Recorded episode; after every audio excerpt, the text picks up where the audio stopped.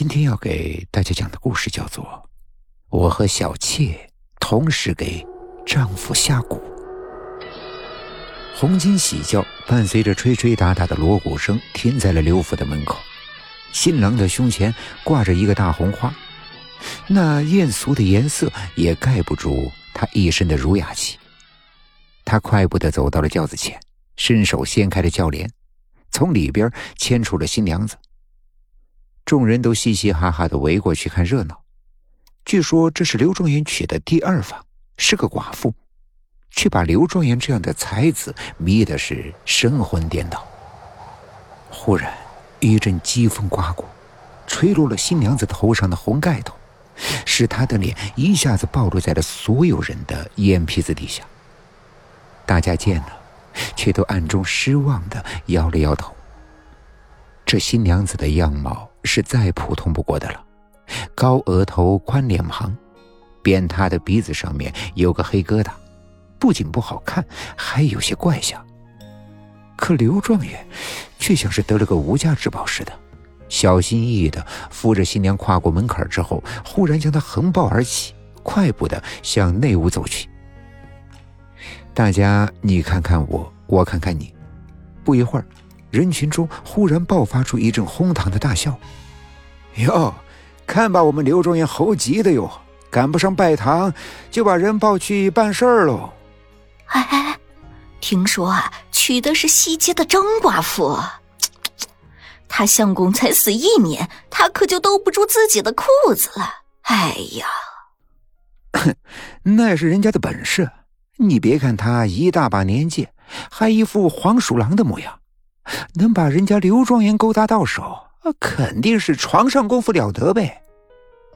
那寡妇正是如狼似虎的年纪，可别把我们细皮嫩肉的状元给折腾死了。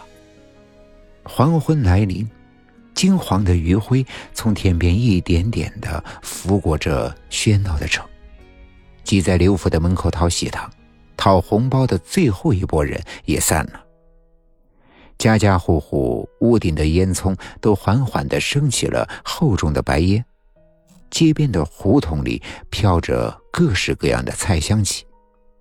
有的爷们儿乐呵呵的端出碗来，蹲在门槛外，边往嘴里扒拉饭，边互相吹着牛皮；有的婆娘跑到巷口，大声的唤着贪玩的孩童回家吃饭。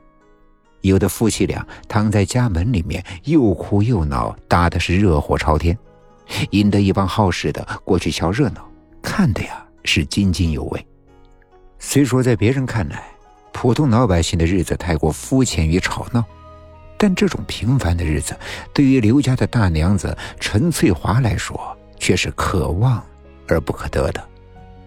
陈翠华嫁到刘家已经有五年有余，还没有孩子。在刘青松还是个穷酸秀才的时候，他就相中了她。当时她是村子里有名的美人，家里虽说不是多富裕，但也是吃穿不愁。几个村子前来提亲的人几乎是踏破了门槛，可她却硬是梗着脖子非刘青松不嫁。她爱刘青松儒雅的气质，喜欢他总是一副文绉绉的模样。他的长相不同于村里的其他的那些粗野汉子，而是一张白皙的脸，秀气极了。陈翠娟就好这一口，恰好刘青松的娘也是很看好陈翠华，她和儿子的看法完全相悖，觉得女人实在不需要有多少的学识，只要老实本分，会生娃就行。他见刘青松不乐意，就一个劲儿的朝他灌输城内的女人不务实。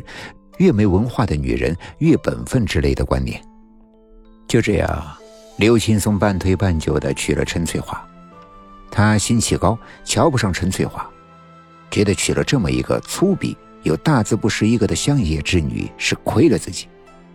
于是，他秉承着洁身自好的原则，除了在新婚之夜勉强同她行了男女之事之后，都拒绝与她同房。后来刘青松从秀才变成了状元家里也从村子里迁到了皇上赐的府邸里。他身份高了眼界也开阔了许多也就更瞧不起自己的糟糠之妻。